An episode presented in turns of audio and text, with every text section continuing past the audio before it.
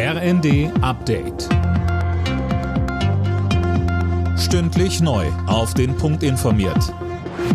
Ich bin Laura Mikus. Guten Abend.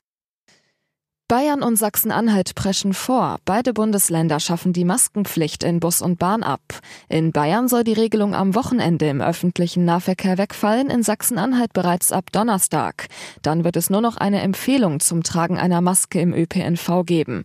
Bayerns Gesundheitsminister Holitschek findet, die Maskenpflicht sei aufgrund der stabilen Corona-Infektionslage nicht mehr angemessen. Trotzdem wird der Appell bleiben, dass wir bei der Maske äh, einen wichtigen Schutzfaktor sehen und wir werden das auch in unserer Kommunikation sehr deutlich machen.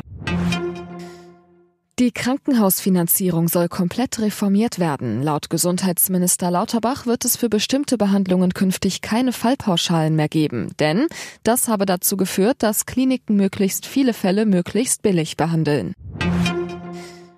Ein Tag nach der schrecklichen Messerattacke auf zwei Schülerinnen in Illerkirchberg bei Ulm ist Haftbefehl gegen den Tatverdächtigen erlassen worden. Der Vorwurf Mord und versuchter Mord. Mehr von Tom Husse. Der 27-Jährige befindet sich in einem Krankenhaus für Häftlinge, weil er sich bei dem Angriff selbst verletzt hat. Er soll gestern eine 14-Jährige getötet und ein weiteres Mädchen schwer verletzt haben. Warum ist noch unklar. Baden-Württembergs Innenminister Strobel sagte, derzeit deutet nichts auf ein politisches oder religiöses Motiv hin.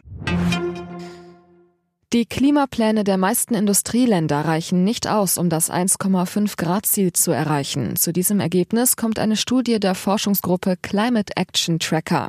Vor allem die USA, Russland und China schneiden demnach schlecht ab, aber auch die EU-Staaten tun zu wenig.